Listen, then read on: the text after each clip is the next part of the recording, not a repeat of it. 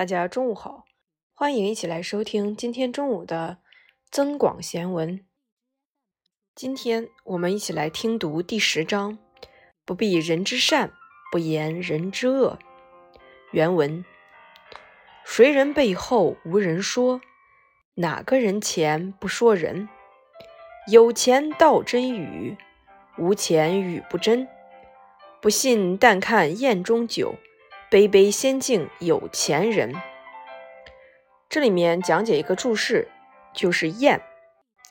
宴是一个竹字头下面一个延伸的言。古时呢，指铺在地上供人坐的竹席，后泛指酒宴。译文：有哪个人背后不被别人议论？哪个人在人前不议论他人？有钱人说的话被人信服。没钱人说的话让人怀疑，不信你到宴席上看看，哪杯酒不先敬有钱的人？平息。这两句话讲的是关于言论的话题，关于普通人的言论，言论的价值与人的价值的关系。人生在世，哪个人没有被别人议论过？哪个人又没有议论过别人呢？所谓谈资是一种生活的调剂，人们闲谈之间难免会议论他人。人生活在社会当中，是不可能脱离各种关系而独立存在的，这也就会或多或少成为别人谈论的对象。其实这未必是一件坏事。一个人的行为是需要受到来自各方舆论的监督的，有了监督，才能少出差错。无论议论你的人是出于一种什么样的心态。也无论这些言论是粉饰太平还是造谣生事，既然它们存在，就自然有它们存在的意义，不管是正面的还是负面的。如果这些言论发自真心，言辞中肯，你当然应该接受；当然，如果是出于假意或者私心，甚至诽谤，你也无需动怒。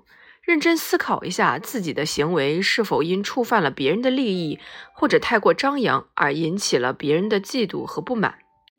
总之，不必因为别人的议论而感到难过，从容面对，不是更能显出你的雅量吗？毕竟，你不能把每个人的嘴都缝上。再说，防民之口甚于防川，还是随他去的好。当然，言论也有贵贱之分。有钱道真语，无钱语不真。这句话虽然是快，言论的真假自然不能以金钱来衡量。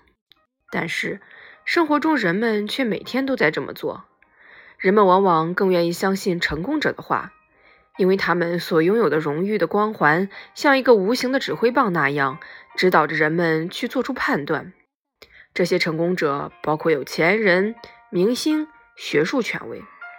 总之，身份地位越高，发表的言论似乎就越确凿，越是真理。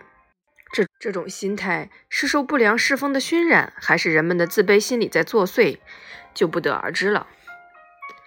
在这里呢，有一个故事链接，也是可能高中生非常熟悉的一篇课文，就是邹忌讽齐王纳谏的故事。那么呢，邹忌身高八尺多，形体容貌光艳美丽。有天早晨，邹忌穿戴好衣帽，看着镜子，对他的妻子说：“我和城北徐公相比，谁更俊美？”他的妻子说：“您美极了，徐公哪里比得上您呢？”城北的徐公呢，是齐国的美男子。邹忌不相信自己比徐公美，就又问他的妾：“我和徐公比，谁更俊美？”妾说。徐公哪能比得上您？第二天，有客人从外面来拜访，邹忌与他们相坐而谈，问他们说：“我和徐公比，谁更俊美？”客人说：“徐公不如您俊美呀。”第二天，徐公来了，邹忌仔细的打量他，觉得自己并不如徐公漂亮。邹忌再照镜子看看自己。更是觉得自己与徐公相差甚远。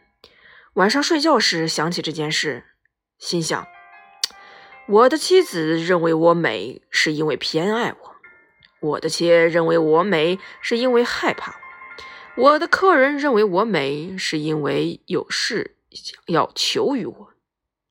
于是呢，邹忌上朝拜见齐威王，说：“我知道自己确实不如徐公美，可是我的妻子偏爱我，我的妾害怕我，我的客人想有求于我，所以他们都认为我比徐公美。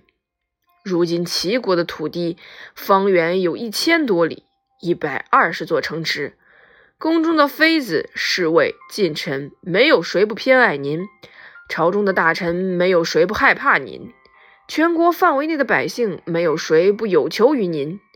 由此看来，大王您受蒙蔽很深了。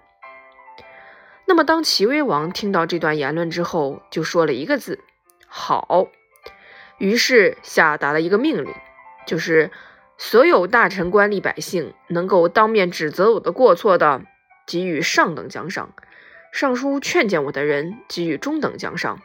能够在公共场所议论我的缺点，并使我听到的人给予下等奖赏。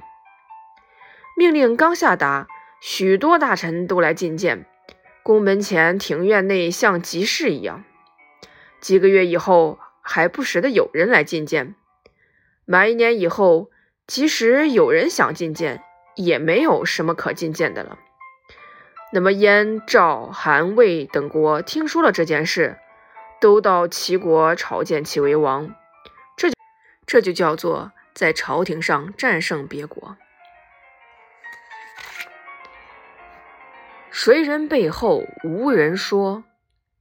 哪个人前不说人？有钱道真语，无钱语不真。不信但看宴中酒，杯杯先敬有钱人。